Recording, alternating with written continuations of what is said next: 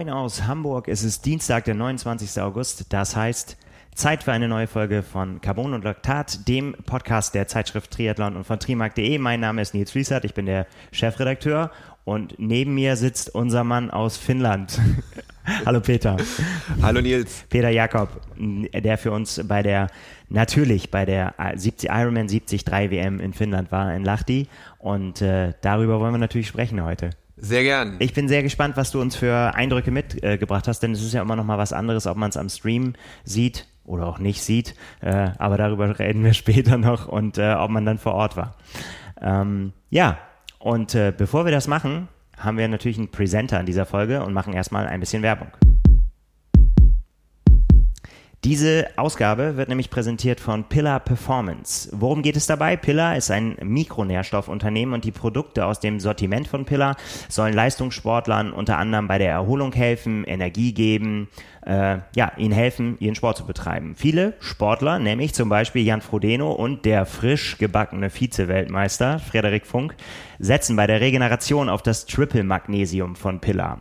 Hinter diesem Produkt steht der oft als Vater der HFV-Forschung bezeichnete Dr. Dan Plus und äh, es enthält eine besonders wirksame Dosis Magnesiumglycinat. Wofür ist das gut? Das äh, soll, wie schon angesprochen, bei der eben Regeneration helfen und äh, einem gut tun und nicht ganz unwichtig auch noch gut schmecken. Denn äh, es gibt das in verschiedenen Geschmacksrichtungen, zum Beispiel Ananas Kokos oder in der Beerenvariante genommen wird das äh, Triple Magnesium in einem, indem man es einfach in einen Shaker gibt und dann jeden Abend vor dem Schlafengehen einmal runter damit fürs bessere Wohlbefinden. Und wenn ihr das ausprobieren wollt, die Pillar Produkte, dann könnt ihr das tun und zwar indem ihr auf pillarperformance.eu geht und dort unseren Code benutzt. TRIMAC mit großem T und großem M, alles zusammengeschrieben, für 15% Rabatt auf eure erste Bestellung. Ja, Peter, die WM ist Geschichte und in, in wahrsten Sinne des Wortes äh, große Triathlon-Geschichte aus deutscher Sicht. Ja, auf jeden Fall. Wer hätte damit gerechnet?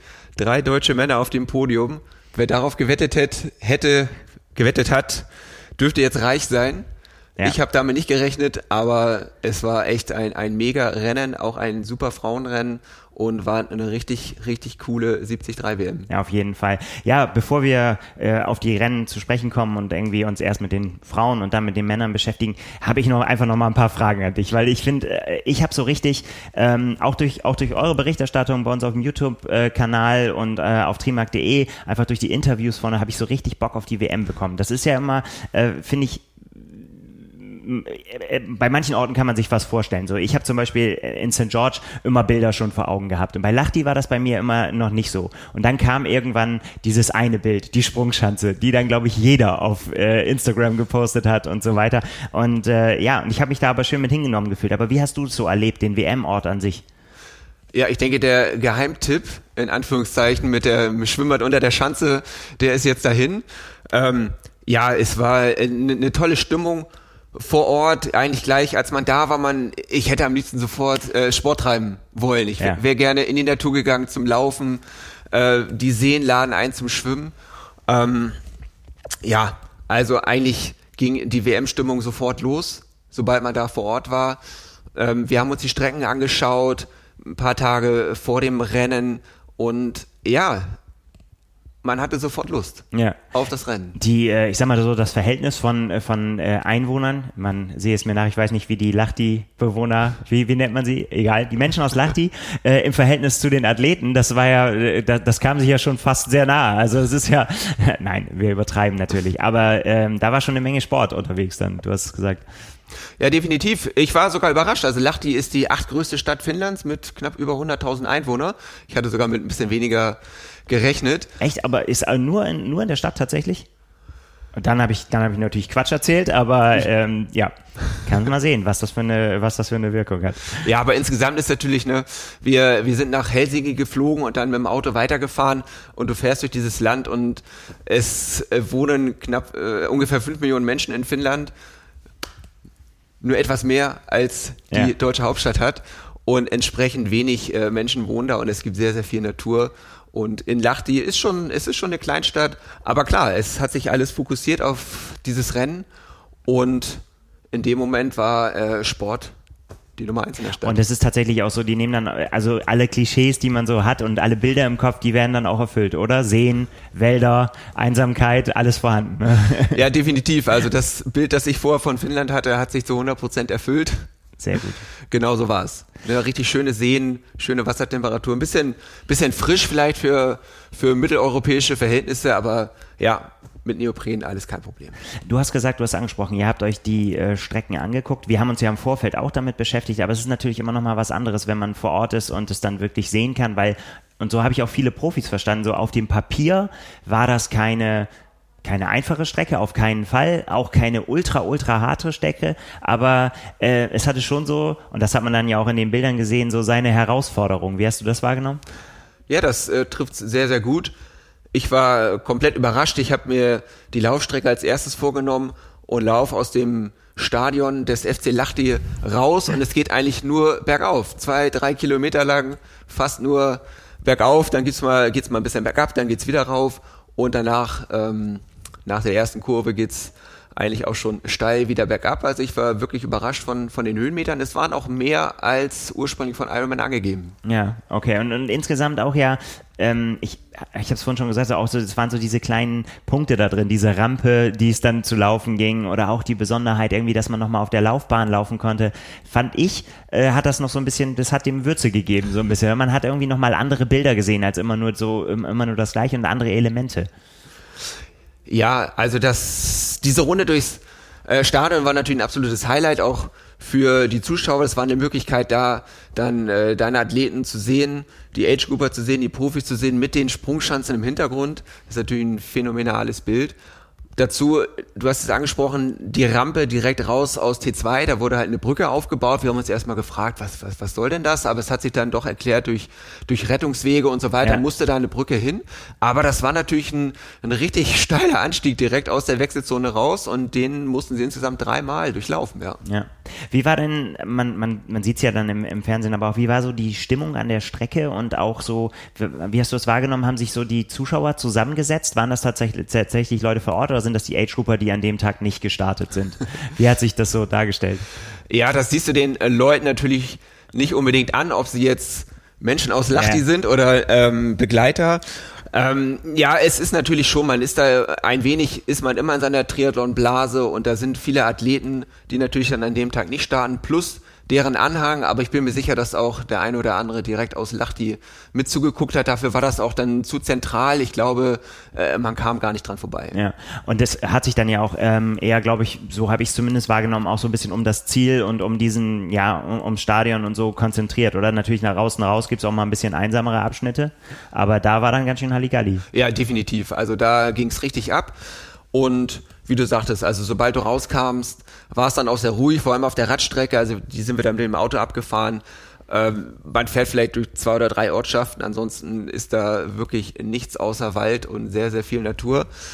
Ähm, entsprechend wenig Leute hatte man da am Rand, aber rund um das Ironman Village, den Zielbereich, den See, in dem auch geschwommen wurde, da war richtig Halligalli. Ja, ja, dann lass uns doch über, äh, über Halligalli reden. Ich würde sagen, wir, wir fangen mit den Frauen an, weil sie einfach zeitlich äh, in, in der Abfolge ja waren. Das war das erste Rennen. Hast du, konntest du da schon irgendwie oder wie, wie, wie hat man das vor Ort? Das ist ja die große Diskussion, die wir natürlich jetzt von der 73 WM kennen wir das, un unterschiedliche Renntage. Jetzt haben wir es natürlich bei der Iron äh, WM auch noch. Aber wie haben so die Protagonisten das äh, wahrgenommen? Auch, dass die Frauen starten, die Männer als zweites kommen? Oder wie hast du es wahrgenommen vor Ort? Es war eigentlich gar kein Thema. Also. Es ist gelernt mittlerweile. Anscheinend, ja. ja. Jetzt, wo du mich fragst, also es wurde eigentlich gar nicht drüber gesprochen. Also was noch vor ein paar Jahren immer die Frage war, kriegen die Frauen jetzt mehr Aufmerksamkeit, dadurch, dass sie ihren eigenen Tag haben, äh, war, wurde nicht thematisiert. Ich finde es auf jeden Fall sehr gut, nicht nur, weil es die Arbeit ein bisschen entzerrt und erleichtert, aber ich finde es einfach schön auch und auch einer WM würdig, das an zwei Tagen zu machen und einmal die Frauen in den Fokus zu nehmen und einmal die Männer ich finde das gut so. Der Fokus war am Anfang, äh, damit, damit ging zumindest mein Tag morgens erstmal los, gleich mit einem mit einem hektischen, äh, habe ich was falsch gemacht oder bin ich der Einzige, der den Stream nicht gucken kann? Das war schon so für uns erstmal so der erste Schock. Wir haben dann festgestellt, mancher aus unserer Gruppe konnte gucken, oder hatte schon quasi den Zugriff, mancher nicht, aber da gab's äh, Probleme. Der Stream lief nicht am Anfang. Ja, ja das habe ich dann auch erfahren. Ich war natürlich erstmal on-site beim Schwimmen kam dann aber, als dann die Profis raus waren, auf der Radstrecke rein in das äh, kleine Pressezentrum und der Livestream lief nicht. Ich dann hektisch versucht auf dem, auf dem, auf dem Laptop irgendwie Bilder zu bekommen, aber es war sehr, sehr schwierig. Äh, dank unserer WhatsApp-Gruppe habe ich es dann doch noch hinbekommen. Aber ich glaube, da waren schon viele Leute schwer enttäuscht. Ja, auf jeden Fall. Ich meine, äh, da, ich, es ist eine WM und man freut sich darauf und so weiter. Abhilfe gab es dann tatsächlich durch äh, ja findige Streamer, muss man sagen. Äh, aufmerksam ge geworden sind wir durch Joe Skipper, der es irgendwann ge gepostet hat. Hier streamt einer auf YouTube. Irgendwie, äh, ja, und dann natürlich auch, äh, dann hat Iron Man relativ schnell reagiert und hat dann auch auf, äh, auf YouTube gestreamt, sodass man dann äh, was gucken konnte und letztendlich den Stream auch hatte. Aber pff, das war natürlich erstmal ein Start ähm, ja, den das Rennen auch nicht verdient hat. Denn da wurde natürlich großer Sport geboten. Ja, Ergebnis ist bekannt. Taylor Nipp machst zum zweiten Mal hintereinander. Ja, und in was für einer Manier. Unglaublich, wie die auf dem Rad davongestürmt ist und sich halt danach nicht mehr hat einholen lassen. Wirklich eine, ja, äh, ein dominanter Auftritt, der so seines, äh, äh seinesgleichen sucht. Und hätte ich jetzt auch nicht so mit gerechnet, dass sie da wirklich äh, das so alleine da vorne abreißt. Ich finde, bei ihr ist natürlich immer, wenn man einfach sich, so, wenn man sich nur die Fakten anguckt bei Taylor Nipp, dann, dann kann man eigentlich gar nicht anders als an ihr äh, vorbeizukommen als, als Favorit. Ich hatte auch auf äh, Daniela Rief getippt, die, da kommen wir dann nachher noch, bei der hat es halt überhaupt nicht geklappt, äh, jetzt let, letztendlich, aber ähm, im Prinzip hat Taylor Nipp ja genau das Rennen gemacht, wo man eigentlich schon vorher sagen konnte, genau so wird's kommen. Ne, gute Schwimmerin, fantastische Radfahrerin und äh, wie sie jetzt ja auch schon beim Testevent äh, ja, ja nicht zum ersten Mal, aber da jetzt dann wirklich auch gezeigt hat in einer fantastischen Laufform. Und da musste man sich dann eigentlich schon während des Rennens fragen, okay, wenn das alles so kommt, wie es äh, kommen kann, dann kann es auch eigentlich keine andere Siegerin geben, oder? Ja, da bin ich äh, voll bei dir. Sie hat einfach das Tempo von der Kurzdistanz und hat ja schon in der Vergangenheit gezeigt, dass sie in der Lage ist, das auch auf die Mitteldistanz rüberzubringen. Und klar, also wenn die so einen Tag erwischt, dann kommt da quasi keiner hinterher. Was, was mich auch beeindruckt hat, ist auch schon so vorm Start. Ich finde, sie ist unheimlich locker. Ja, das äh, fällt mir auch immer jetzt, hm. über die Männer sprechen wir noch, aber Christian Blumfeld ist auch so ein Typ.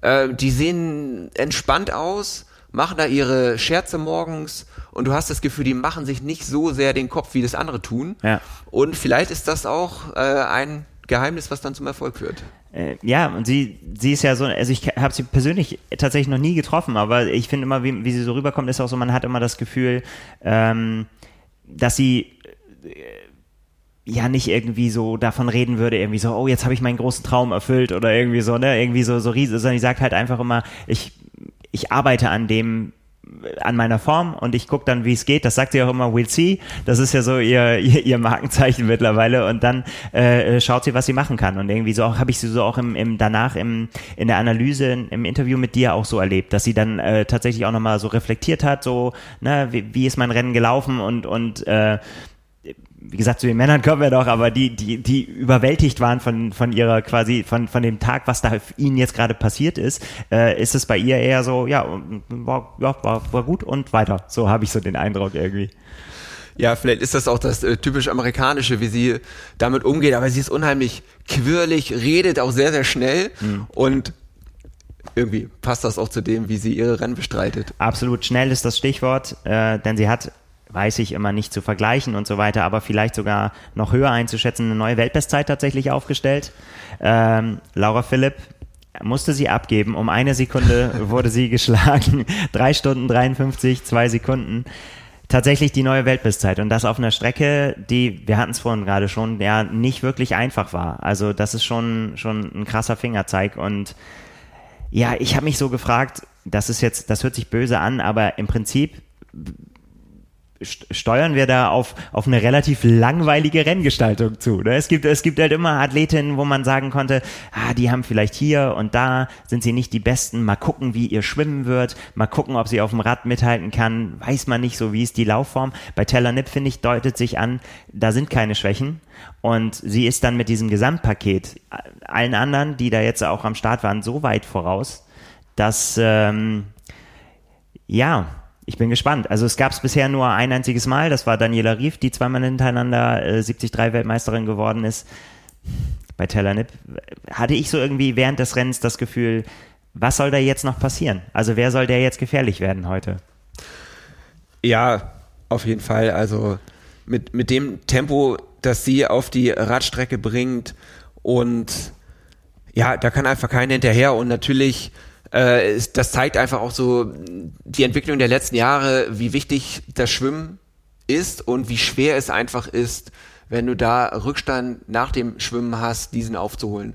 Das heißt, eine Minute oder zwei, Laura Philipp hat es gesagt, ich glaube, sie kam so zwei Minuten später raus, ist einfach fast unmöglich, das wieder aufzuholen. Ja, ja. Also das finde ich wurde auch bei den Männern auch nochmal sehr deutlich, wie gesagt, da kommen wir noch zu, aber gerade du hast Laura Philipp angesprochen, äh, in einer, in einer Position nach dem Schwimmen, wie du, du hast es gerade gesagt, im Prinzip kannst du da fast nichts mehr machen. Ich meine, die ist genauso schnell gefahren wie die Verfolgergruppe, aber du, du, das reicht halt dann einfach nicht mehr. Und ich meine, wenn du dann streng genommen Mathe machen würdest und sagst halt einfach, ja, ähm, sie, sie hätte sie hätte einen Lauf hinlegen müssen, der der ins Sphären ja mit mit super Laufbestzeit und so weiter und ob man das dann noch wirklich noch abrufen kann, um ganz nach vorne zu kommen, ich glaube, das das war bei ihr auch nicht mehr drin, oder? Nee, zumal sie auch selber unheimlich hart fahren musste auf dem Rad, dadurch, ja. dass sie äh, aus dem Wasser gekommen ist und alleine war und letztlich die ganzen 90 Kilometer äh, nicht in der Gruppe fahren konnte, sondern allein bestreiten musste. Ich glaube, sie hatte ab und zu mal ein bisschen Begleitung, aber die hat sie dann eher überholt und ist denen dann weggefahren. Ja. Sie hat es halt nicht geschafft, in diese Gruppe reinzukommen mit, mit Daniela Rief und anderen. Die fuhren immer so ein, zwei Minuten vor ihr. Und da alleine gegenzuhalten, ist halt sehr, sehr schwierig. Ja, und vor allen Dingen, ja, gegenzuhalten, aufzuholen, den Zeit abzunehmen. Ich meine, wenn man sich dann da die Namen anguckt, die da drinnen waren, Cat Matthews, äh, äh, Emma Pelham Brown, Paula Finlay, La, äh, Daniela Rief, das sind natürlich auch Namen, die, die, das sind ja alles auch äh, Athletinnen, die super stark sind auf dem Rad. Und äh, da, dann, die nimmst du ja nicht einfach so Minuten ab. Das ist halt, äh, das, das konnte man hier wieder deutlich sehen um, wie schwierig das ist. Ja, und, und auch vorne dann letztendlich, ähm, ja, der Abstand zu Taylor Nipp war dann einfach schon, schon zu groß. Aber dahinter, da wurde es natürlich dann nochmal spannend. Und da haben wir natürlich auch nochmal sehr, sehr, sehr großen Sport gesehen. Also für mich, da springen wir vielleicht jetzt schon mal so in der, in der Platzierung, aber äh, Imogen Simmons für mich äh, will man von einer Überraschung reden? Keine Ahnung. Mich hat so ein bisschen überrascht. Ich habe sie natürlich immer mit so als, als Favoritin immer mitgedacht. Aber fürs Podium hätte ich gedacht, kommen dann vielleicht nochmal andere in Frage. Und jetzt ist man natürlich wieder schlauer, wenn man vom Rathaus kommt. Aber wenn man äh, sich jetzt so ihre Ergebnisse anguckt durch das Jahr, äh, dann, dann hat sie sich da schon so ein bisschen angeschlichen. Und ich hatte eigentlich immer die ganze Zeit das Gefühl, boah, die macht das ganze Radrennen jetzt im Prinzip fast alleine, als sie dann das Tempo von Taylor Nipp nicht mehr ganz halten konnte vorne und äh, läuft dann allein, alleine und einsam durch die Gegend. Oh, wenn da mal nicht noch der Einbruch kommt, so. Aber das hat sie, ja, fast bis zum Ende richtig durchgezogen. Ja, und einsam ist ein gutes Stichwort. Also, ich habe sie auch kaum im Stream gesehen. Als sie reinkam, hatte sie auch keine Motorradbegleitung. Ich glaube, die wurde fast äh, übersehen, kann man fast sagen. Also bei, bei Taylor Nipp war natürlich immer eine Kamera dabei, da waren Motorräder links und rechts, aber naja, eigentlich nur links, rechts dürfen keine fahren. Ja. Äh, und natürlich die Verfolgergruppe war auch im Bild, aber Imogen Simmons, die lief immer so unterm Radar. Ja, ja, ja, klar, weil du bist dann natürlich irgendwie so dazwischen, ne? Und äh, das ist, ist ja häufig ein Platz, der dann nicht mehr dazu führt, dass es noch ein gutes Ergebnis wird, wenn du quasi so nicht so richtig weißt, von hinten kommt die Gruppe, die können sich ein bisschen besser einteilen, vorne, die kriege ich auch nicht mehr. Ja, da hing sie so dazwischen, deswegen fand ich das äh, sehr, sehr, sehr beachtlich. Sie hatte auch die zweit, zweitbeste Radzeit, also also fantastisch abgeliefert da. Und dann, ja, beim Laufen muss man tatsächlich sagen, kam eine Cat Matthews von hinten angelaufen, die boah, mit unglaublichem Willen das geschafft hat, sich da wieder, ähm, wieder aufs Podium zu kämpfen. Ihre Geschichte, glaube ich, ist bekannt.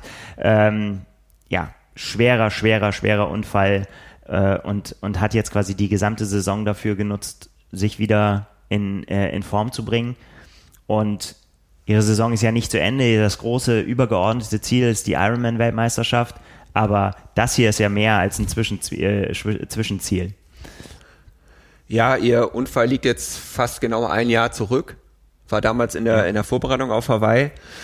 Und ja, da hat man auch gemerkt, dass hat wirklich alle äh, gefreut, dass sie zurück in der Weltspitze ist, hier den zweiten Platz belegen konnte. Und ja, wie sie sich das Rennen beim Laufen eingeteilt hat, das war, war, war richtig stark, weil sie auf der ersten Runde war sie, glaube ich, eigentlich so schnell wie alle, wie die anderen Topfrauen auch. Und auf der zweiten hat sie nochmal richtig Gas gegeben. Ja, was ich vor allen Dingen so beeindruckend fand, äh, war, dass sie äh, ja auch tatsächlich nochmal dann ähm, auch richtig Druck gemacht hat in die Wechselzone rein. Du hast, finde ich, äh, man hat ja angesehen, dass sie da auf jeden Fall schon von Anfang an äh, aber sich in eine gute Position bringen will. Und äh, wie sie dann auch die, die, äh, die Angriffe von Emma Pelham Brown abgewehrt hat, die ihr schon sehr, sehr nahe kam und dann aber einfach sie trotzdem gesagt hat, nein, so, ne, das, ich gebe das jetzt hier nicht auf und äh, zieh's, äh, zieh's weiter durch. Und ich hatte vorher mit ihrem äh, Trainer Björn Geßmann äh, äh kurz gechattet und er hat gesagt, er, er hofft, die, die Hoffnung ist da, dass sie so einen richtigen Kettlauf rauslassen kann am Ende, so, ne. Und ich finde, dass, das, also anschaulicher konnte es nicht sein. Also das ist genau dieser, die, dieser Lauf, einfach durchziehen, dranbleiben, äh, so weit nach vorne, wie es geht. Ganz nach vorne war in dem Fall, ja, das war dann schon, ja auch das, so ehrlich muss man sein, sind ja dann schon auch Minuten dazwischen. Ne? Äh, das, darum ging es nicht mehr, aber das Podium sich zu sichern, sich den Vize-Weltmeistertitel zu sichern, das hat sie in beeindruckender Manier gemacht und ich bin sehr, sehr, sehr gespannt, für was das dann noch im weiteren Verlauf, äh, Saisonverlauf noch gut ist. Ja, da, genau das wollte sie auch unbedingt, hat sie hinterher gesagt, also als Emma Perlin Brown sie dann von hinten aufgelaufen hat, nein, ich will dieses Podium. Und ja, dieses, die sind da dann eine Zeit lang zusammengelaufen, aber dass sie sich dann wieder nach vorne abgesetzt hat, genau. hast du hast du selten. Nee, im normalerweise, genau, hast du es, da, da läuft jemand ran, ne, der ja. saugt sich ran und dann und, und dann gibt's irgendwann den Todesstoß. Ähm, ja, hat vielleicht auch äh, äh, für Emma Pallant Brown war es einfach auch, sie hat es glaube ich auch im Interview gesagt, dann äh, äh, als, als Zuschauerin war sie an der Strecke dann auch nochmal bei den, bei den Männern, da hat sie auch nochmal gesagt, es war einfach dann auch zu hart, irgendwie letztendlich dann auch, auch ein bisschen bezahlt dafür. Ähm, aber ja, mega starkes, äh, starkes Rennen geschehen und dann eben auch die Spannung hinter der Spitze. Ja, was, was, war, was kann man noch mitnehmen aus dem, äh, aus dem Frauenrennen? Also ähm, über Laura Philipp haben wir schon gesprochen. Letztendlich sechster Platz. Ähm, ja, sie wäre mit einem, einem besseren Schwimmen, glaube ich, da hat sie es auch gesagt, äh, man kann es nicht anders sagen, als ich habe es verkackt. Ähm, Du hast ja mit ihr über das Schwimmen gesprochen. Hast du da noch irgendwas rausgehört, noch ähm, was, was genau das Problem war oder konnte sie das selber noch nicht so beziffern? Sie hatte einfach gesagt, die Luft war einfach raus. Sie war ja am Anfang gut dabei. Ja, sie hat das so umschrieben. Sie sagte, es hätte einen Knall gegeben und sie konnte quasi nicht mehr mithalten, hatte so viel Schmerzen vom Schwimmen. Sie ist ja richtig gut äh, losgekommen, ist bis zur ersten Boje, das waren circa 500 Meter, ist sie mit in der Spitzengruppe dabei gewesen und hat dann äh, auf den letzten dann halt 1,4 Kilometer noch äh, zwei Minuten verloren. Und ja, das war natürlich unheimlich schade und ja, sie wirkte auch so ein bisschen ja, ratlos, ein bisschen verzweifelt, weil sie einfach sagt, als äh, nicht natural born Swimmer ist es einfach unheimlich schwierig, diesen Rückstand aufzuholen. Und nun ja, sie muss halt damit leben, dass sie eben beim Schwimmen vielleicht immer äh, einen Rückstand haben wird, den sie hoffentlich vielleicht in der Zukunft noch ein bisschen äh, verkleinern kann. Aber ja, das äh, bestimmt halt natürlich danach das ganze Rennen. Ja, und es ist auch bei ihr ja nicht ganz konstant. Sie hat ja auch immer mal wieder ein Schwimmen drin, was ja sehr gut ist und wo sie dann sagt, da ist sie sofort in Schlagdistanz und sofort in der Gruppe und dann aber immer mal wieder auch eins, was ihr dann tatsächlich das, das Rennen dann auch zerschießt. So, ne? Das, ähm, ja, was ich gut finde oder, oder, oder auch respektabel finde, ist dann tatsächlich, dass sie sagt, so ja, Hausaufgaben, ne, aufschreiben, wieder rangehen, weitermachen. Ne? Letztendlich bleibt ja auch nichts, und ich meine, das hat sie ja auch angedeutet und äh, auch zu Recht auch, auch nochmal fallen lassen. Sie war die Inhaberin der Weltbestzeit. Ne? Also das ist ja nicht so, als wenn man da sagen könnte, ja, 73 liegt ihr nicht oder ja. so. Ne? Das also ganz und gar nicht. Auch wenn der Fokus äh, auf Hawaii liegt, war es natürlich so, dass sie zu den Top-Favoriten, äh, Top-Favoritinnen gezählt hat. Wie gesagt, das Schwimmen sorgte dann hier für eine, für eine Vorentscheidung. Ja, das Interessante vielleicht noch zur, zur Weltbestzeit, das hatte sie angesprochen, fand ich auch sehr, sehr interessant. Also das ist den Athletinnen schon sehr bewusst, wer, da wo welche Bestzeit hält. Man kann da ja schon mal durcheinander kommen bei so viel 73 Rennen, äh, wie es gibt auf der Welt. Ähm, ja, ihr Trainer Philipp Seib ha, sagt auch gut, wir, wir nehmen das jetzt äh, vielleicht dann als, als gutes Omen für Hawaii. Ja, man sagt ja immer die Generalprobe und genau. so weiter.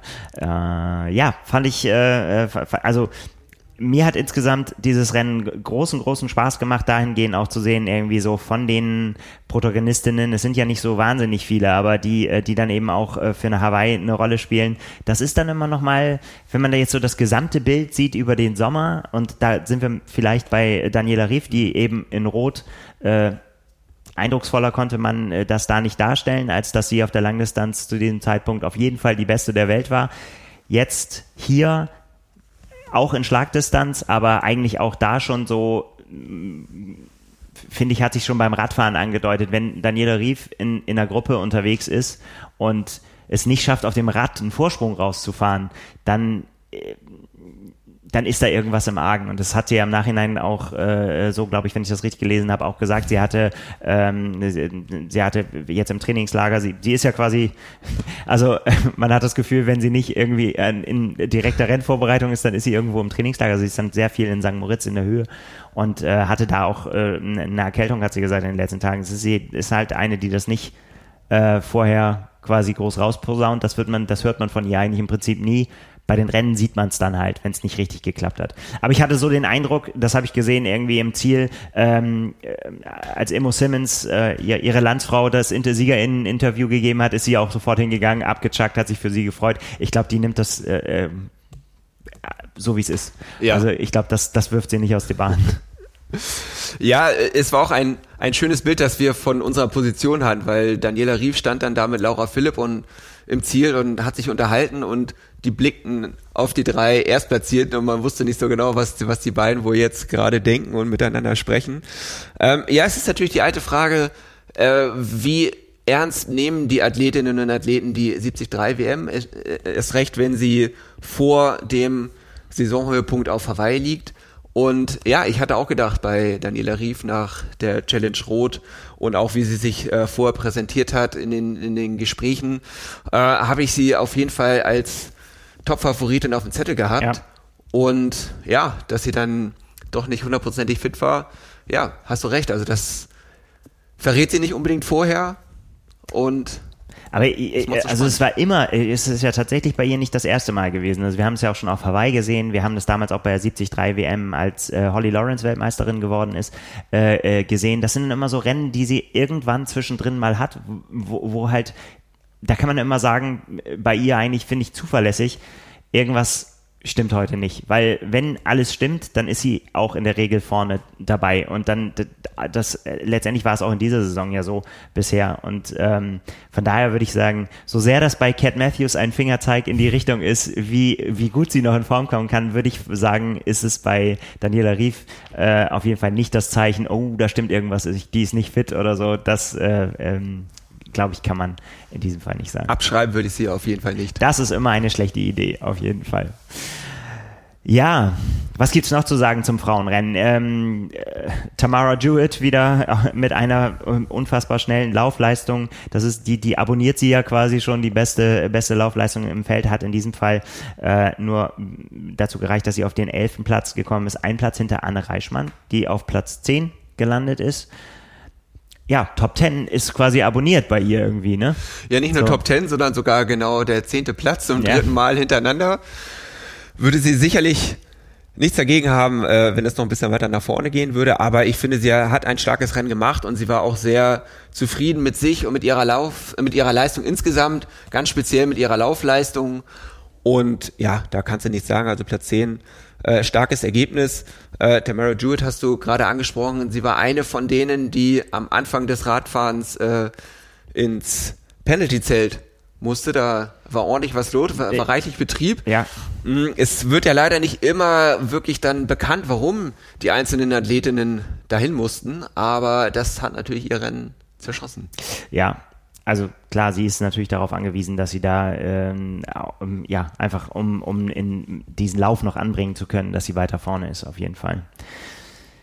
Ja, über Schiedsrichterentscheidungen werden wir gleich noch äh, reden, wenn wir zu den Männern kommen. Gibt es noch was zu, äh, zu den Frauen? Ich, ich finde, ähm, wir haben es am Anfang gesagt, ich finde halt immer dieses, äh, dieses einzelnen Frauenformates, gerade bei so einem Rennen, wo man dann auch, wo es auch eigentlich relativ schnell ja wieder vorbei ist. Ich meine, bei diesen äh, Leistungen, die ich keine Ahnung vor dem im, im Livestream vorher auch von äh, von über vier Stunden anvisierten Rennen, das ist war natürlich jetzt hier nicht der Fall. Das ist unter vier geblieben und das äh, ist natürlich dann so so rasantes Rennen geschehen, dass das schon da schwierig ist mit zwei Kameras irgendwie das alles einzufangen und dass man genug davon kriegt. Von daher äh, auf jeden Fall finde ich bei, bei diesem Format ja eine gute Entscheidung, dass man, dass sie da ihr eigenes Rennen haben, die Frauen und ja, ja, richtig großen Sport geboten haben. Ja, man ist immer überrascht, wie schnell dann doch eine Mitteldistanz über die Bühne geht. Absolut, ja. Ähm, ja, im Kopf rechnet man immer vier Stunden, meistens ist es dann doch drunter, bei den Männern natürlich nochmal eine ganze Ecke weniger. Und ja, also die sind kaum aus dem Wasser. Man hat sich ein bisschen positioniert und dann ist das Radfahren schon fast wieder vorbei. Also es geht wirklich sehr, sehr schnell. Ja, ja, und äh, abschließend kann man nochmal sagen, weil wir jetzt äh, Anne Reichmann, Laura Philipp genannt haben, wollen wir die äh, übrigen deutschen Starterinnen auch noch erwähnen. Äh, Laura Jansen letztendlich auf dem 26. gelandet, Lisa Gers auf Platz 29 und Caroline Pohle, die ja am Anfang dann auch genau. äh, äh sehr weit vorne war, viertschnellste Schwimmzeit, äh, auf Platz 34 am Ende. Genau. Machen wir einen Deckel an das Rennen der Frauen und kommen wir zu den Männern, die eine nicht weniger große Show geliefert haben. Aber bevor wir das machen, machen wir noch einmal Werbung, denn wir haben noch einen zweiten Presenter.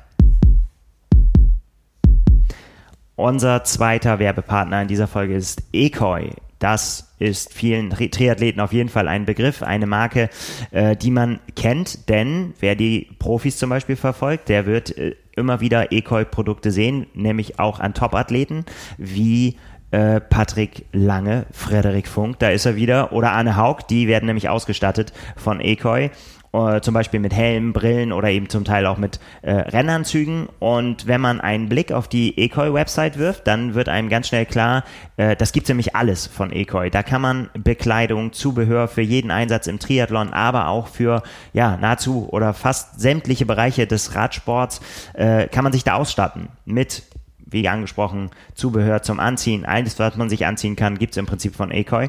Und das, äh, dafür sind sie bekannt zu einem überaus erstaunlichen Preis-Leistungs-Verhältnis. Das sieht man auch auf großen Messen immer wieder, wenn Ekoi vorhanden ist. Da ist mal viel los am Stand, denn da gibt's gute Produkte zu guten Preisen. Und wenn man diese ausprobieren möchte, die Produkte, dann haben wir natürlich einen Rabattcode.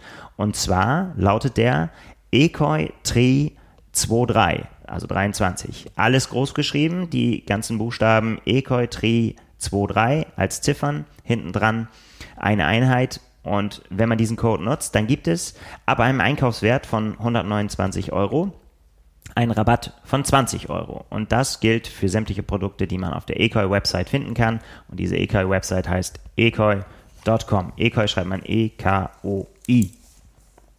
Das auch nochmal in den Show Notes.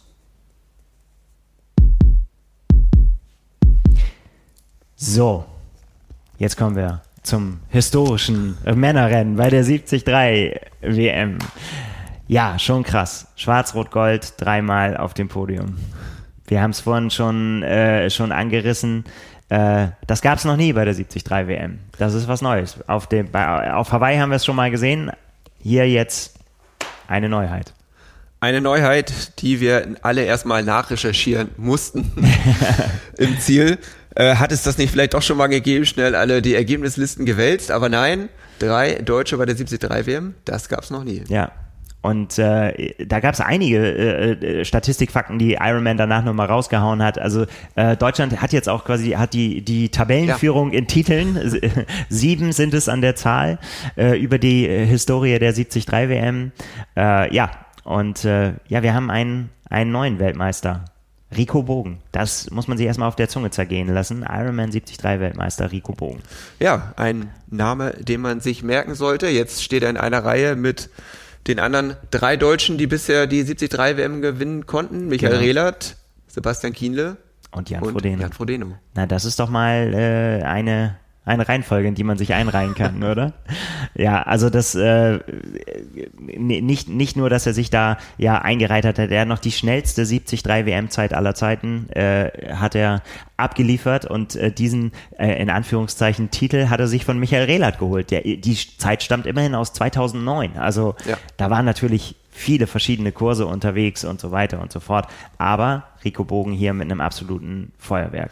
Ja, das zeigt natürlich auch nochmal, wenn wir nochmal kurz auf die, auf die Strecke blicken, dass es offensichtlich trotz der Anstiege eine sehr, sehr schnelle Strecke gewesen ist.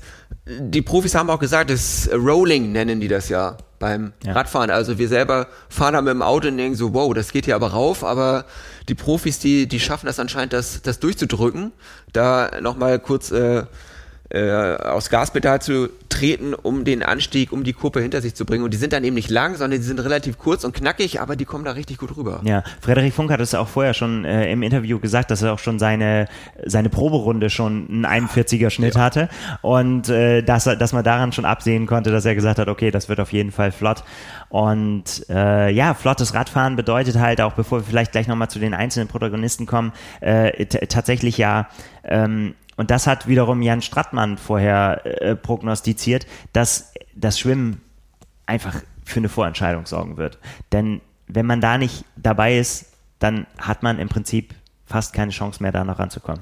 Ja, es war abzusehen, es gibt jetzt ähm, nicht wie bei den Frauen, wenn sie denn am Start gewesen wäre, Lucy Charles Barkley, die meistens vorne wegschwimmt, das äh, gibt es bei den Männern ja eher selten und es war abzusehen, es wird sich sehr wahrscheinlich eine Gruppe bilden und wenn man dann nicht dabei ist, wird es sehr, sehr schwer. Ja, und in, äh, in dieser Gruppe, das äh, hat, hat sich dann, also man musste dann tatsächlich, als wenn man dann erstmal hinguckt, da hat man gesagt, da war dann wirklich Schwarz-Rot-Gold äh, überall.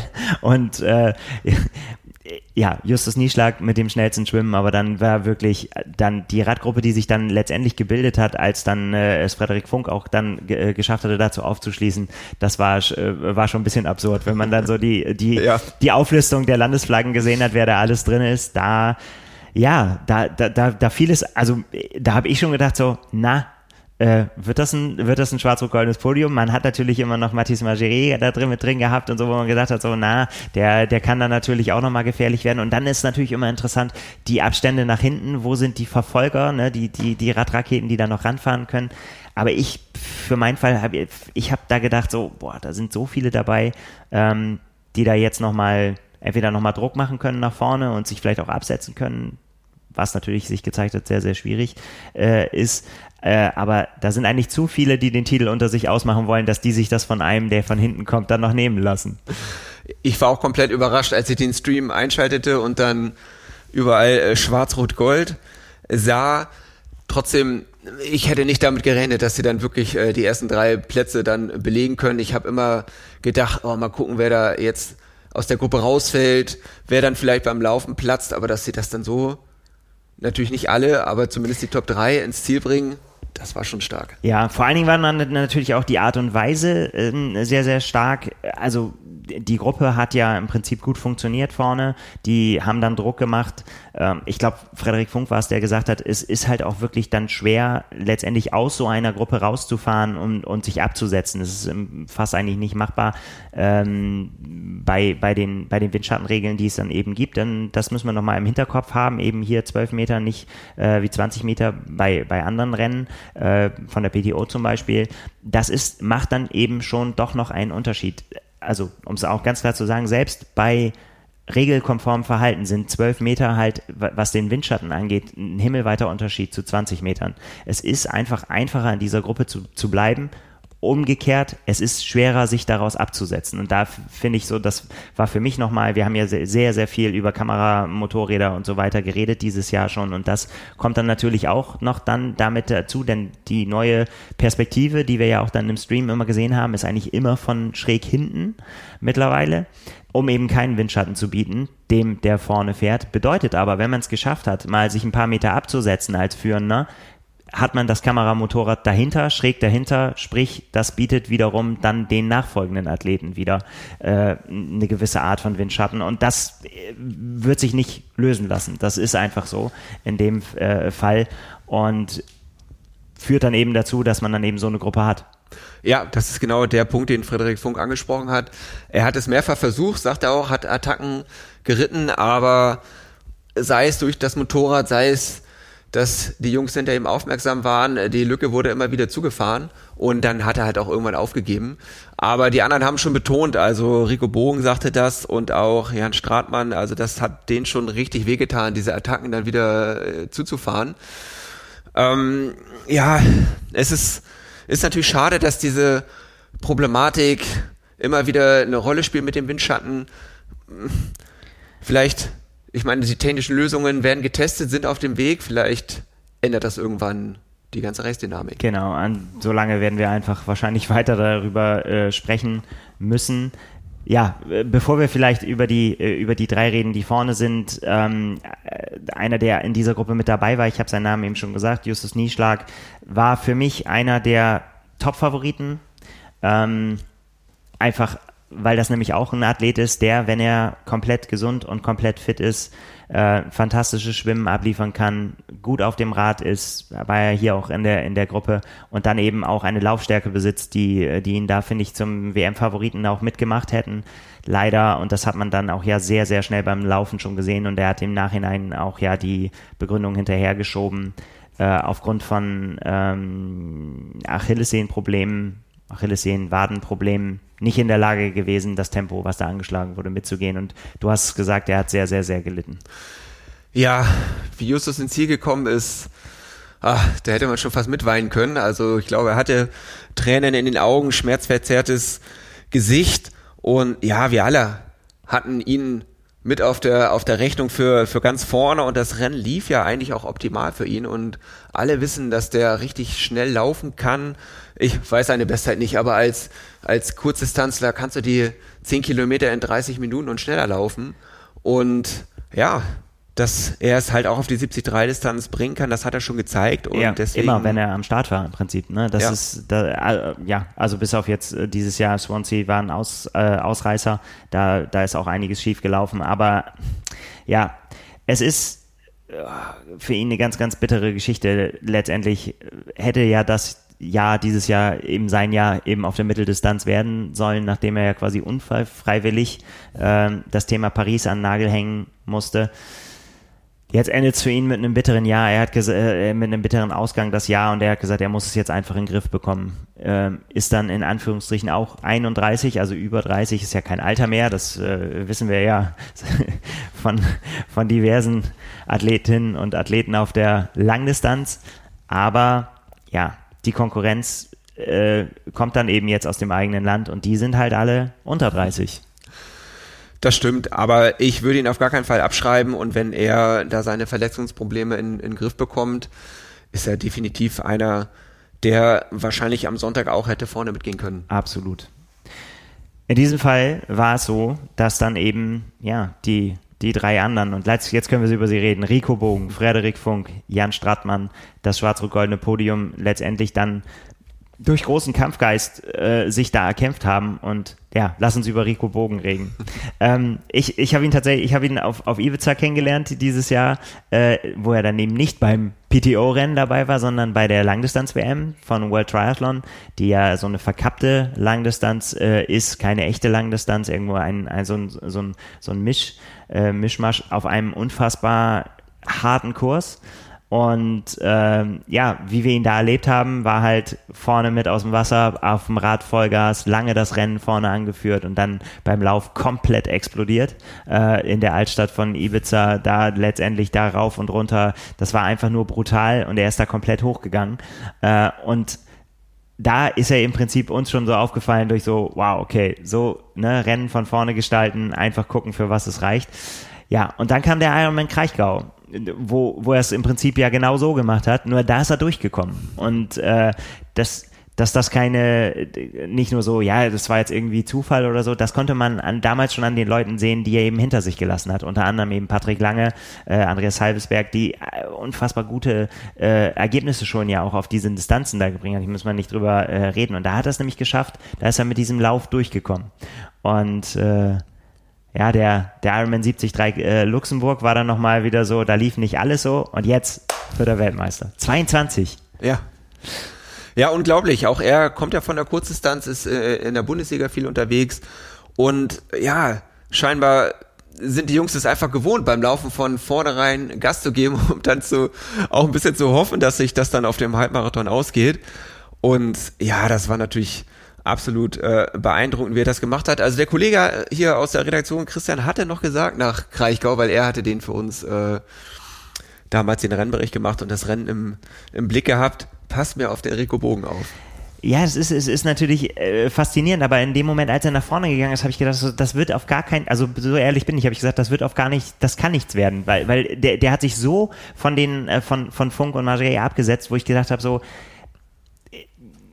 die sind ja jetzt, also der war so viel schneller, dass man einfach gesagt hat, so, das, das ist, also ich habe gedacht, es ist zu früh, es ist zu schnell, das geht nach hinten los. Ich ja. wurde eines Besseren belehrt. Also ja. offensichtlich eine sehr, sehr steile äh, Lernkurve. Und ich finde, das hat man dann, dann später gemerkt, als man immer zwischendrin gesehen hat, der guckt auf die Uhr und hält aber das Tempo, wird sogar noch, baut ihn sogar noch aus, den Vorsprung. Da habe ich dann immer gedacht, so, okay, offensichtlich weiß er, was er tut, wenn das, wenn er, wenn, wenn das äh, abgenickt wird, was da auf der Uhr steht. Ja, trotzdem war der, der Vorsprung ja nie wirklich riesengroß, ne? Da war immer noch irgendwo im Sekundenbereich, äh, lange Zeit unter einer Minute und wo du auch wusstest, oh Mann, wenn der jetzt nochmal ein bisschen schwächelt, dann, ja. dann haben sie ihn. Ja, genau. Und äh, ich finde auch gerade bei diesen, äh, bei diesen langen Passagen, wo es dann bergauf ging, da äh, hat man ja, da, da hat man ja immer alle Athleten gesehen, da hat man es ja aufgereiht gesehen. Und, und, dann, und dann wusste man, wenn man aus Athletenperspektive geguckt hat, das, das sieht so nah aus, oder? Aber man, man kann, kann da nicht mehr ran. Also ich meine, wir können uns eh nicht da reinversetzen in, äh, in diese Sphären, aber ja, ich hatte auch so das Gefühl. Ich hatte, ich hatte gedacht irgendwie so, boah, wenn er jetzt nur einmal nachlässt, dann haben sie ihn wieder unfassbar, dass ihm das gelungen ist, das durchzuziehen. Und ich fand es auch, äh, man, man hat es auch in einem Interview mit dir gemerkt, äh, alles zu sehen übrigens auf äh, Triathlon Insider und äh, verlinkt auch auf äh, trimark.de, die Interviews, dass da, da, dass er das erstmal jetzt mitnehmen muss. So, oder? Ja. Erst erstmal ein, einsickern lassen muss. Also ich hatte im Vorfeld halt mit ihm Kontakt, da hat er gesagt Top 10. Und Top 10 ist ja schon auch, äh, da, das musst du auch erstmal sagen können, weil ne, da, das bedeutet halt auch, dass du dich da im Konzert derjenigen einsortierst, die, äh, die schon die richtig großen Namen haben. Das stimmt. Andererseits glaube ich, wenn du als Profi zu einer WM fährst, so eine 73 WM irgendwie Top 10 musst du schon irgendwie als Ziel anvisieren, oder? Wer fährt denn da hin und sagt, ich möchte Top 20 machen? Ja, aber wenn du realistisch bist, also ich meine jetzt, äh, keine Ahnung, da, da, dann, äh, äh, ja, also ich, ich finde, ich finde Top 10 ist schon kein kleines Ziel ja. irgendwie so, weil, weil das, ich meine, das ist ja immer so, auch wenn, wenn man dann sagt, irgendwie so, wo siehst du dich dann in den Top 10, da, da kann man ja locker zehn Namen, findest ja. du ja immer, ne? Und dann musst du auf jeden Fall schon Leute hinter dir lassen, die, die vielleicht auch äh, ja andere äh, große Rennen schon gewonnen haben und so. Und ich meine, aber ich meine, das war bei ihm tatsächlich, glaube ich, das interpretiere ich da jetzt rein, aber ich glaube auch so der Sieg im Kraichgau, das, das hat ihm offensichtlich so diesen Schwung gegeben. Ja, das äh, glaube ich auch. Und dann ja, Dream Big, also das macht schon was mit einem und das war einfach auch ja, schön ihn dann im Ziel und auch danach noch in den Interviews zu erleben. Also der war wirklich geblättet von diesem Resultat. Das kann man nicht anders sagen und das kann man ja auch, auch gut verstehen. Er hat uns dann auch erzählt, die, er ist, er ist, er ist mit seinen Eltern mit der Fähre hingefahren. Ja. ja, 32 Stunden waren sie, waren sie unterwegs, ist Mittwoch vorm Rennen angekommen, hat dann noch auf dem Schiff da ein bisschen, ein bisschen trainiert.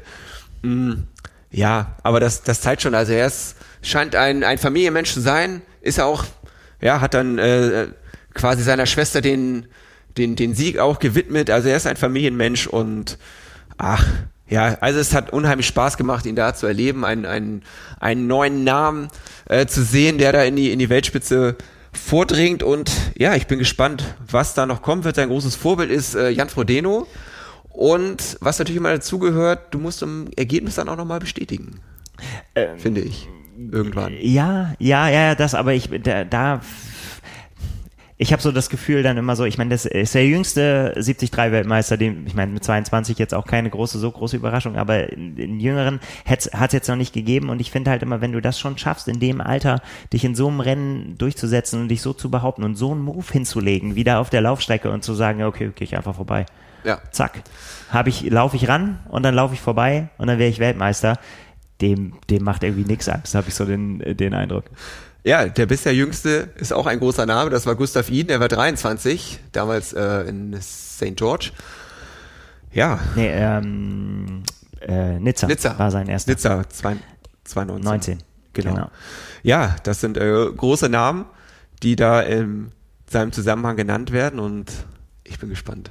Ja, ich bin auch gespannt, äh, ob er dann, äh, ich weiß gar nicht, hat er das nicht sogar auch, auch gesagt, dass er irgendwie dann, dass, dass, dass das mal gucken, ob es dann irgendwann auf die, auf die Langdistanz äh, dann geht und irgendwie so, ob er dann auch irgendwann, äh, ja, mal sehen, ob es dann irgendwann mal wieder ein schwarz-rot-goldenes Podium auf der Langdistanz gibt. Denn ich meine, das ist ja auch eine Besonderheit. Ne? Ich meine, wir haben, haben wir jetzt, äh, das haben wir immer mal wieder anklingen lassen dieses Jahr. Es sind halt schon einige Namen, die die deutsche Mittel- und Langdistanzszene geprägt haben in den letzten Jahren, ähm, sind entweder schon weg, haben sich schon verabschiedet oder ja, sind auf absehbare Zeit nicht mehr die Namen, über die wir reden müssen. Und dann ist natürlich immer die Frage, wer, wer kommt danach und es, wir haben ja immer schon Ansätze auch mehr als Ansätze gesehen durch Frederik Funk, durch Mika Not, durch Jan Strattmann auch, die, die schon immer da wieder rangekommen sind, auch äh, Top Ten, wieder das Stichwort da in dem Fall.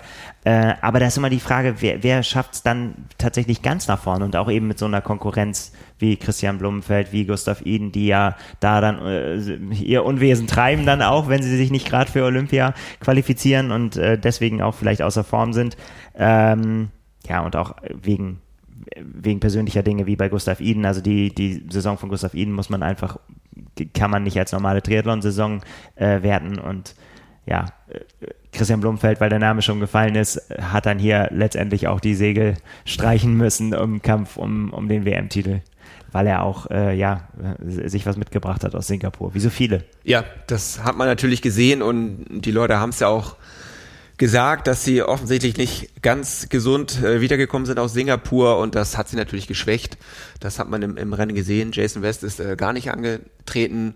Sam Long sagte auch, äh, ja. er fühlte sich nicht gut und Josh Amberger hat auch nur noch vom Klo gepostet, hat er, konnte man auf Instagram nicht sehen, aber äh, hat er so beschrieben. Ja, da scheint offensichtlich äh, einiges im Argen gewesen zu sein. Ja, das ist dann, äh, das fand ich ganz interessant. Das hat dann, und da sind wir vielleicht äh, beim zweiten, bei äh, Frederik Funk, der hat halt auch gesagt, oder war es Jan Stratmann, ich weiß es nicht, äh, es gehört halt auch zum Spiel dazu und eigentlich schon zum Rennen dazu, auch fit an der Startlinie zu stehen. Das ist Teil des Spiels. Und das finde ich eigentlich eine ganz gesunde Einstellung, weil äh, letztendlich musst du dich so vorbereiten, dass du das dahin schaffen kannst. Und wenn du halt das riskierst und sagst, du machst ein Rennen so kurz vorher, dann ist die Chance natürlich nicht klein, dass du da irgendwie dir äh, auch was einfängst. Also kann ja auch, weil alles an, muss jetzt nicht mit unbedingt Magen-Darm sein, es kann ja alles Mögliche, ne? Reisestress und so weiter. Ähm, ja, und Frederik Funk hat gesagt, es war sein A-Rennen und er hat abgeliefert im A-Rennen. Ja, es hat mich auch unheimlich gefreut für ihn. Also ich war jetzt die letzten drei Jahre jeweils bei der 73 WM, also beide Male in St. George dabei und habe ihn da jeweils erlebt und ah, er war auch so happy im Ziel, dass es halt auch beim Laufen mal so richtig bis ins Ziel bringen konnte. Ja. Ich äh, fand äh, tatsächlich so, als ich ihn so gesehen habe beim Laufen am Anfang, habe ich, hab ich gedacht so, boah, das sieht, das sieht schon angestrengt aus. Aber er hat dann im Nachhinein gesagt, irgendwie so, das war von Anfang an kontrolliert. Das fand ich eigentlich dann, das kann halt auch mal täuschen, wenn man so drauf guckt, finde ich, ne? Und dann halt hat, hat es aber einfach auch durchgezogen. Das konnte man an den Zeiten ja dann ganz gut sehen. Und äh, dass er sich dann da, da, da ranbeißt und dann aber auch, ja, Vize-Weltmeister, wir haben es vorhin schon gesagt, ist halt, ist halt auch was. Ich finde so Podium, das, das, das, das ist einfach, das gibt einen ganz guten Fingerzeig, wo man sich da in dem, in dem Rennen halt befunden hat. Und äh, ja, ähm, auch bei Frederik Funk, weil wir jetzt von Rico Bogen natürlich total geplättet, 22 Jahre, äh, aber auch da äh, haben wir ja einen jungen Athleten ja. letztendlich vor uns und ich finde, das vergisst man bei Frederik Funk immer, ja. weil der, weil der schon so lange jetzt auf der Mitteldistanz unterwegs ist, dass man irgendwie immer das Gefühl hat, der ist schon der, der, der, der ist schon super etabliert. Also ist er ja auch, aber er ist halt trotzdem erst 26. Ja, da, der hat noch einige Jahre vor sich, wurde auch im ähm, in den, in den Pre-Race-Interviews von den anderen Kandidatinnen, von, also vor allem weil die Frauen, die wurden das nämlich gefragt, wer ist denn euer Favorit bei den Männern? Und da wurde immer wieder sein Name genannt. Ja. Ne? Also der, ja, wie du schon sagtest, der ist schon einige Jahre mit dabei. Und ja, manchmal, man kennt die Diskussion aus äh, Social Media schon seit Jahren. Wer, wer, wer kommt denn jetzt nach? Nach den großen drei deutschen Hawaii-Siegern. Äh, wo ist die zweite Garde? Wer kommt da jetzt? Mika Not ja. kann man auch immer noch mit dazu zählen. Vielleicht ist sie jetzt da. Das wird sich zeigen. Ja, Sebastian Kienle hat es ja damals gesagt, die Freddy Funk-Aktie muss man früh zeichnen. er hätte er gesagt, hätte er auf jeden Fall gemacht.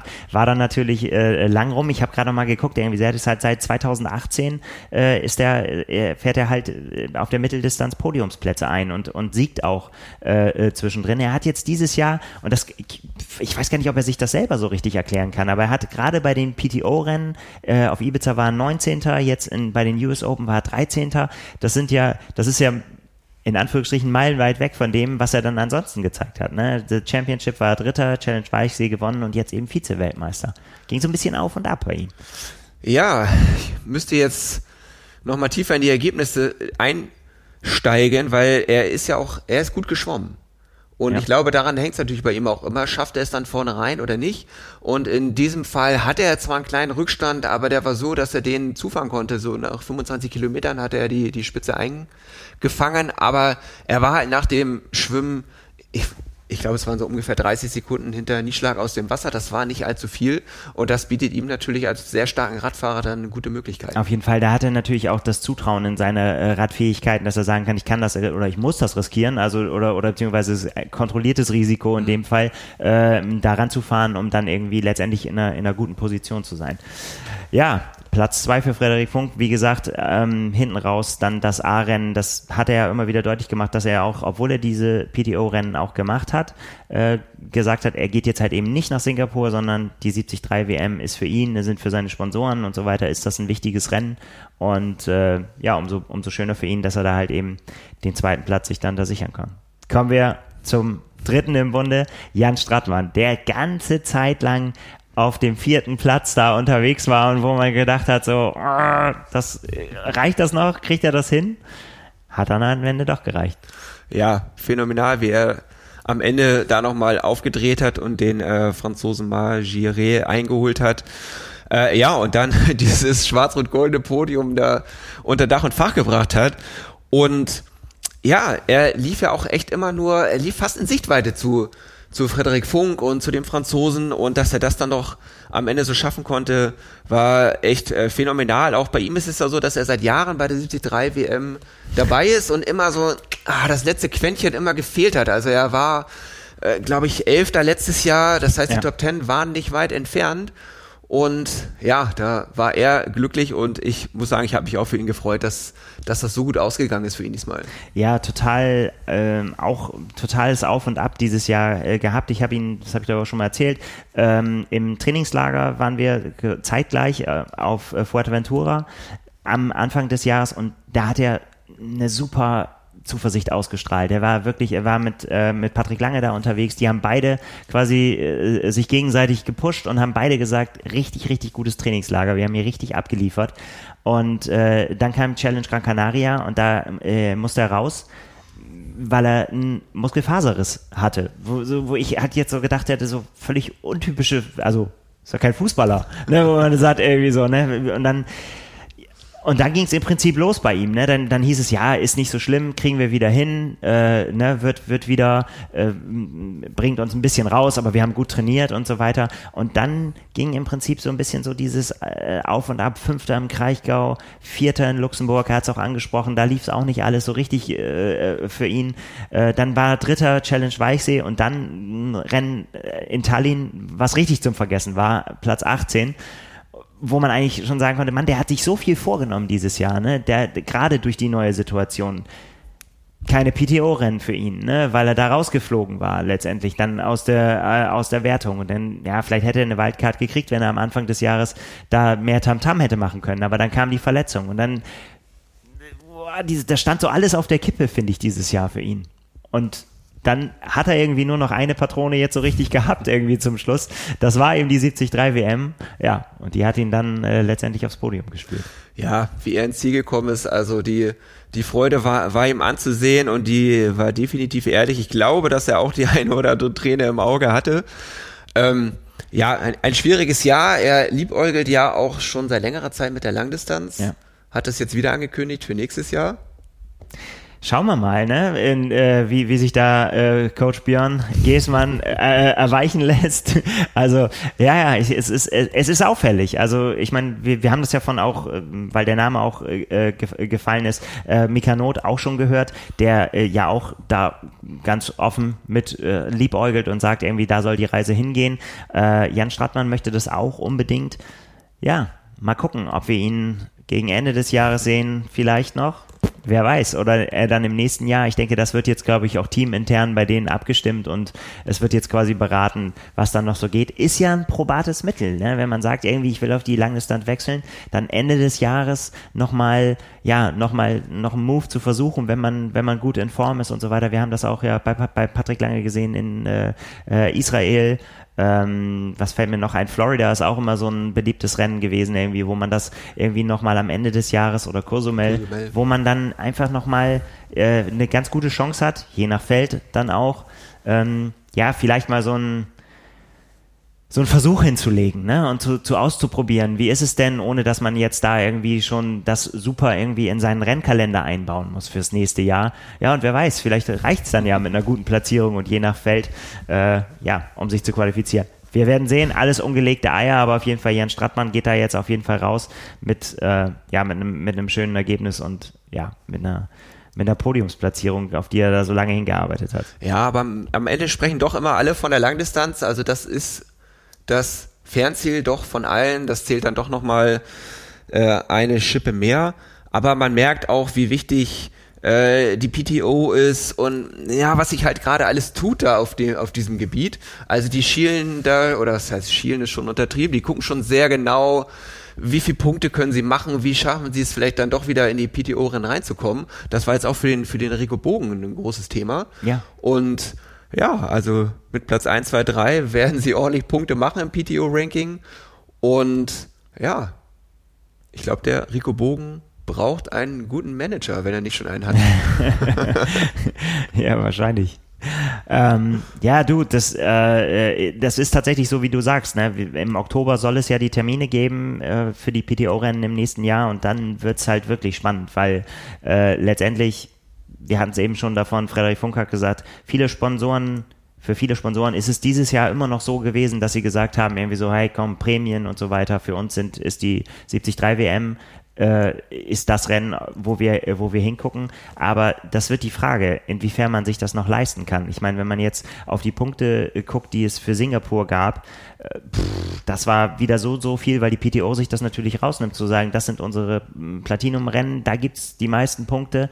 Dann wirst du immer irgendwie ein, zwei, drei Leute dabei haben, die auch richtig hoch gerankt sind. Und dadurch ergibt sich auf jeden Fall eine Chance, ein Punkteergebnis da einzufahren was du mit praktisch keinem anderen äh, Ergebnis äh, kriegen kannst.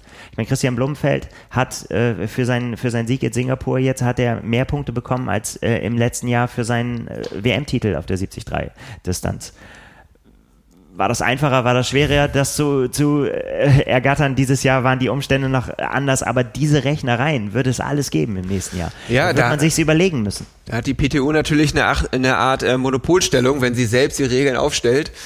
Ähm, und ist natürlich dann da in der Lage, auch für die eigenen Rennen das so zu gestalten, dass man da nochmal extra Punkte, extra viele Punkte ja. kassieren kann. Aber es wird einfach spannend zu sehen, wie sich das entwickelt, wie sich auch die, die Wertigkeit der einzelnen Rennen entwickelt. Und wir, wir wissen das alle selber, wie viele Titel es äh, im Triathlon zu holen gibt. Das ist manchmal durchaus unübersichtlich. Ja. Und manchmal wünscht man sich vielleicht auch, äh, vielleicht könnte es weniger sein und dafür sind das dann aber auch die Rennen, die dann auch wirklich zählen. Ja, mhm. ich, ich befürchte, das wird uns äh, so schnell nicht, also es, äh, es wird eher unübersichtlicher, glaube ich, für die nächste Saison. Was, was ich persönlich sehr, sehr schade finde, weil ich finde, so die, gerade dieses äh, WM-Format, 73 WM, finde ich, und das hat ja, haben ja die beiden Rennen gezeigt irgendwie, das, das hat eine Wertigkeit, das, das ist absolut titelwürdig und ich will nicht zu sehr unken, aber ich befürchte, dass das gerade auch mit dem Termin nächstes Jahr in Taupo und mit der langen Reise und so weiter ah, weiß ich nicht, ob die sportliche Wertigkeit im nächsten Jahr noch die gleiche haben wird, wie wir sie dieses Jahr gesehen haben. Aber darüber reden wir dann in der nächsten Saison. Lass uns noch, äh, lass uns noch kurz mal eben über Christian Blumfeld reden. Äh, wie hast du ihn im Vorfeld erlebt? Eigentlich optimistisch. ja, aber so ist er ja meistens ganz locker, immer ansprechbar, wie, wie, wie man es von ihm kennt. Auch morgens beim, beim Warm-up hat er da noch, noch gescherzt und das macht auf mich jetzt nicht den Eindruck, als äh, würde es heute bei ihm nicht gut laufen, aber so hat es sich dann halt leider entwickelt, dass er eben nicht bei 100 Prozent war und das hat man dann äh, natürlich dann auch schnell gemerkt. Also ich saß beim Schwimmausstieg so, dass mir die Athleten genau ins Gesicht gelaufen sind und es kam ja diese erste große Gruppe ja. und dann saß ich da und dachte, habe ich ihn verpasst? Ich muss ihn verpassen, der muss doch schon durch sein. Ja, und dann, dann, dann dauerte das noch und irgendwann sah ich dann die rote Badekappe von Christian Blumenfeld anschwimmen und da dachte ich schon, oh, irgendwas, irgendwas stimmt ja heute nicht. Ja, und so äh, ging es dann halt eben auch weiter. Ich meine, höchst also finde ich höchst respektabel, dass er das Rennen überhaupt durchgezogen hat. Ist dann am Ende, am Ende 36. geworden. Ja, das äh, ist natürlich für den amtierenden, damals noch amtierenden 73-Weltmeister keine, äh, kein Ergebnis ja, jetzt hat sie ihn erwischt.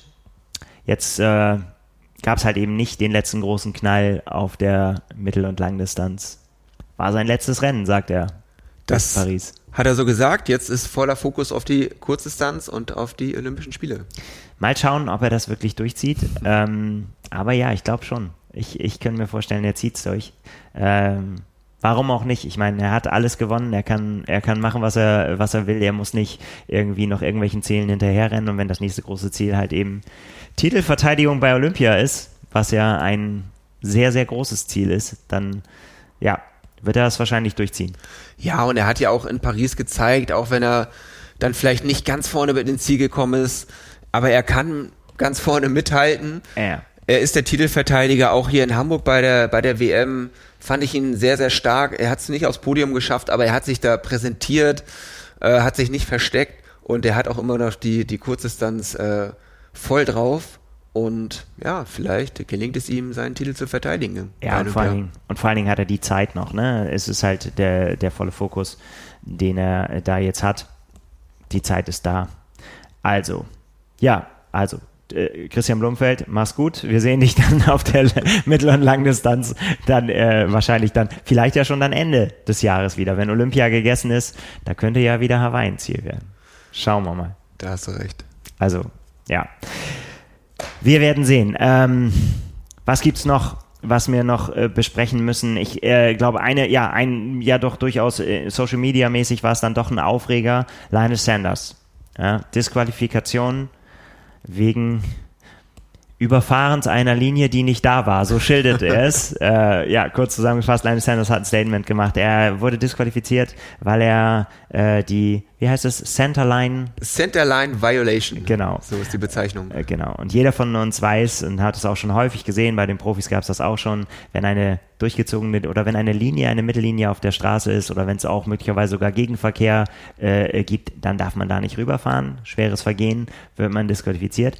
Linus Sanders wurde disqualifiziert, weil er einer, so hat er es geschildert auf Social, äh, Social Media, eine imaginäre Linie überfahren haben soll. Also ähm,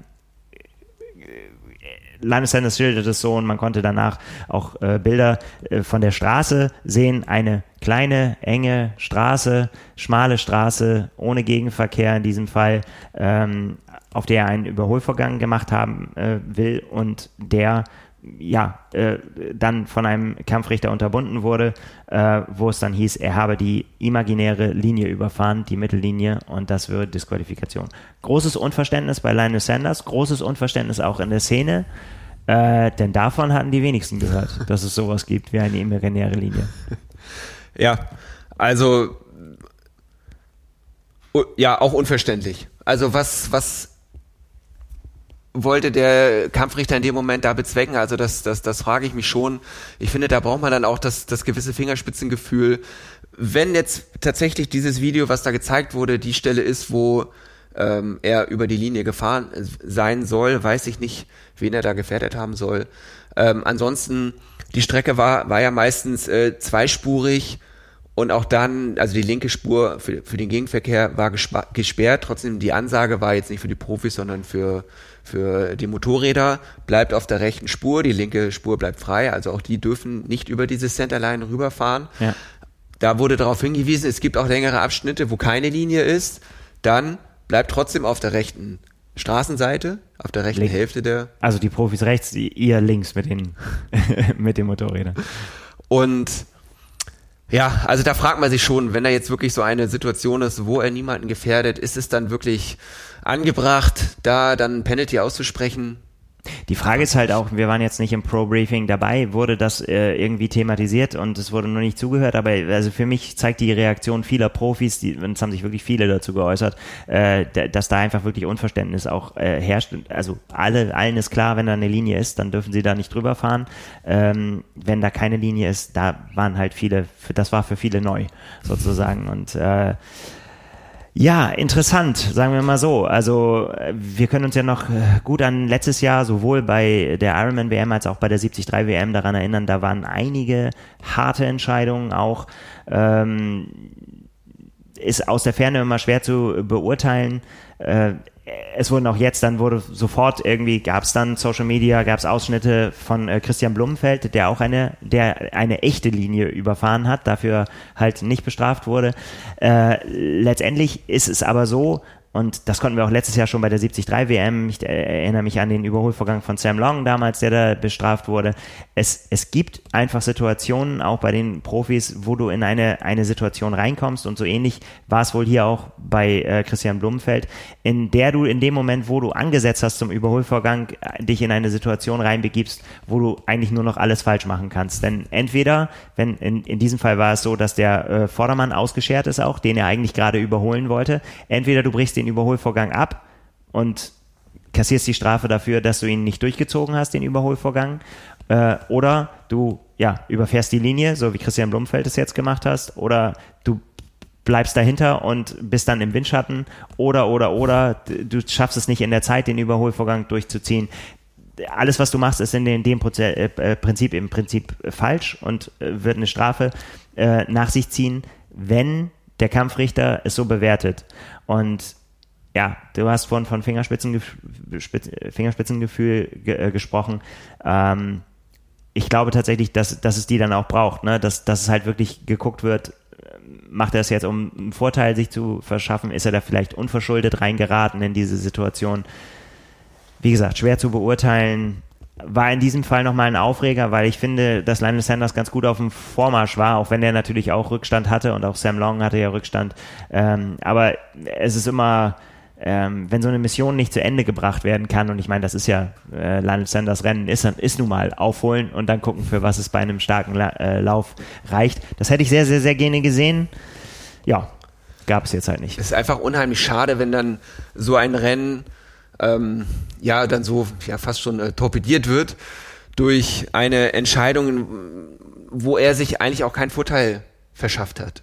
Ja. Ne, das ist, also das ist ja schon das, wo du darauf achten musst, das ist ja auch mit Fingerspitzengefühl gemeint. Was, wie ist jetzt konkret die Situation?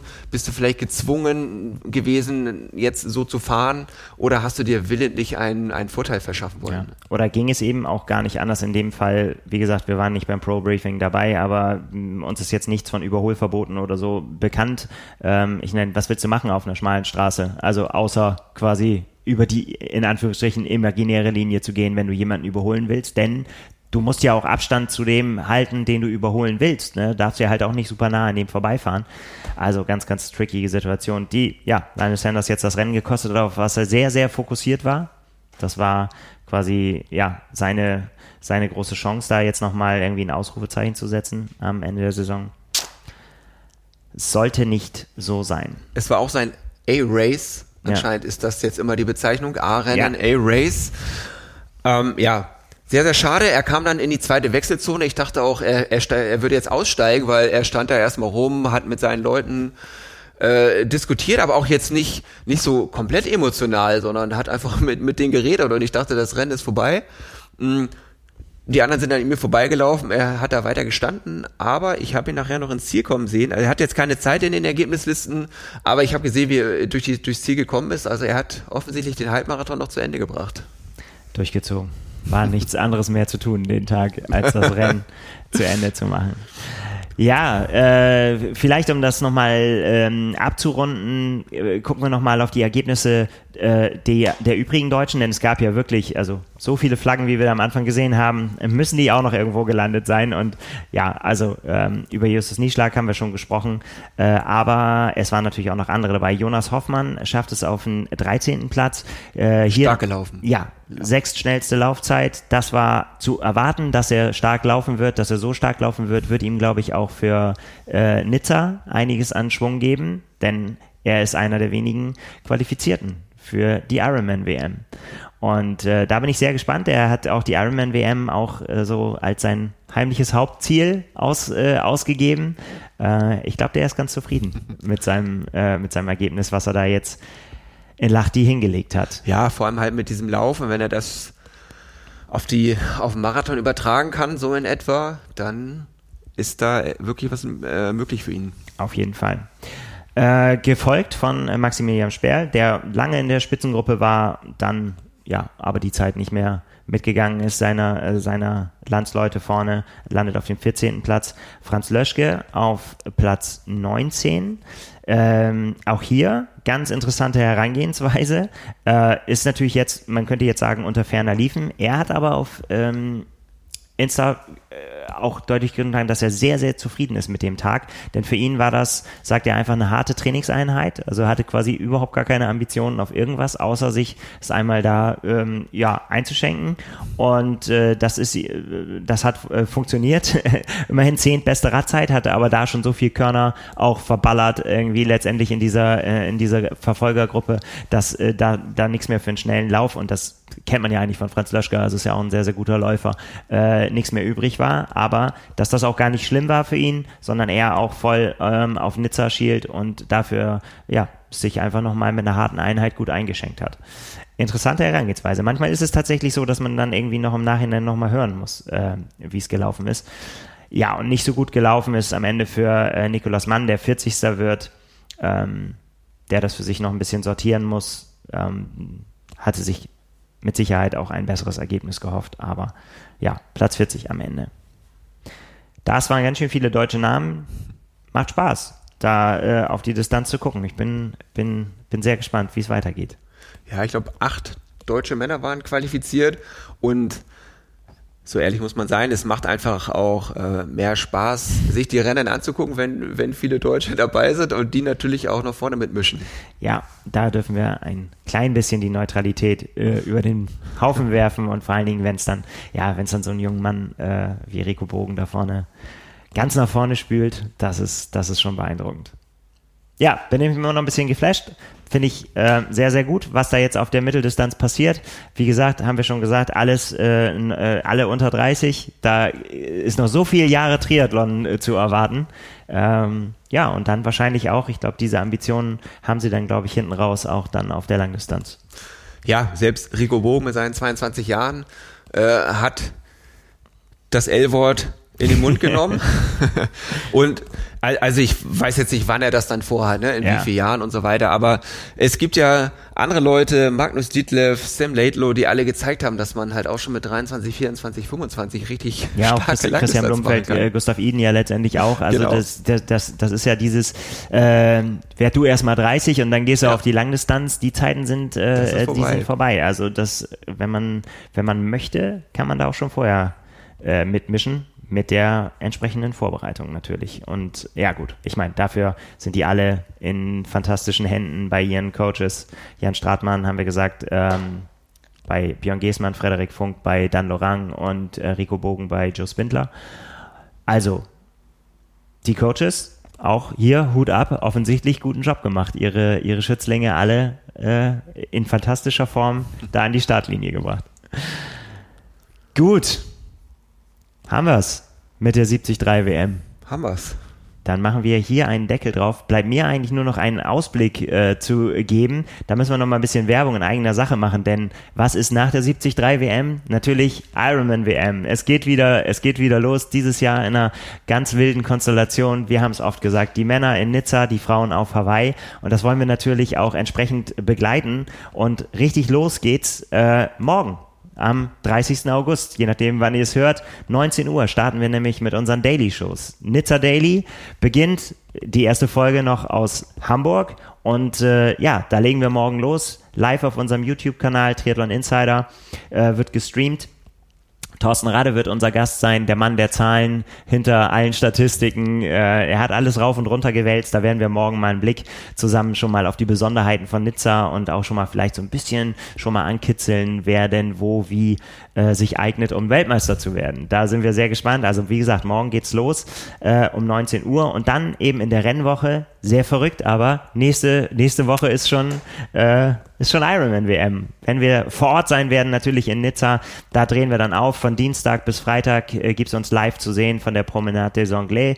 Die äh, Aussprache üben wir dann noch ein bisschen. Am Französisch wird gefeilt. Also sechs Shows äh, insgesamt, denn am 13. September machen wir dann das große Recap wieder aus Hamburg. Das ist Nizza Daily und das Ganze wird es dann natürlich für die Frauen auch geben, wenn wir dann auf Hawaii sind. Wir fangen wieder an äh, in Hamburg und äh, geben dann auf Hawaii Gas und gucken am Ende nochmal äh, drüber. Auch hier sechs Epi äh, Episoden, aber da kümmern wir uns dann darum. Jetzt machen wir erstmal Nizza. Äh, alle Termine findet ihr auf trimark.de. Da gibt es seit heute einen, äh, Artikel dazu aufgelistet, wann, was, wie äh, stattfindet. Wie gesagt, sechsmal Daily aus Nizza und sechsmal Aloha vom Hawaii. Also, das machen wir wieder live auf unserem YouTube-Kanal. Schaltet ein, da freuen wir uns natürlich drüber, wenn möglichst viele zugucken, mitdiskutieren. Wir werden uns heute Abend schon die Köpfe heiß reden, wer jetzt in Nizza die größten Chancen hat. Ich freue mich jetzt darauf, auf jeden Fall. Ich fand, das war richtig, richtig cool mit Lachti. Und äh, jetzt geht's wieder auf die lange Kante. Ja, jetzt schieben wir wieder alle auf die Langdistanz und gucken, was da kommt. Genau. Da machen wir jetzt weiter und da machen wir jetzt hier einen Deckel drauf. Peter, vielen, vielen Dank für deine Einblicke von vor Ort. Und äh, ja, wie gesagt, morgen Abend, 30. August, Nizza Daily. Sehr gern. Wir sehen uns hoffentlich. Macht's gut. Bis dann. Ciao. Tschüss.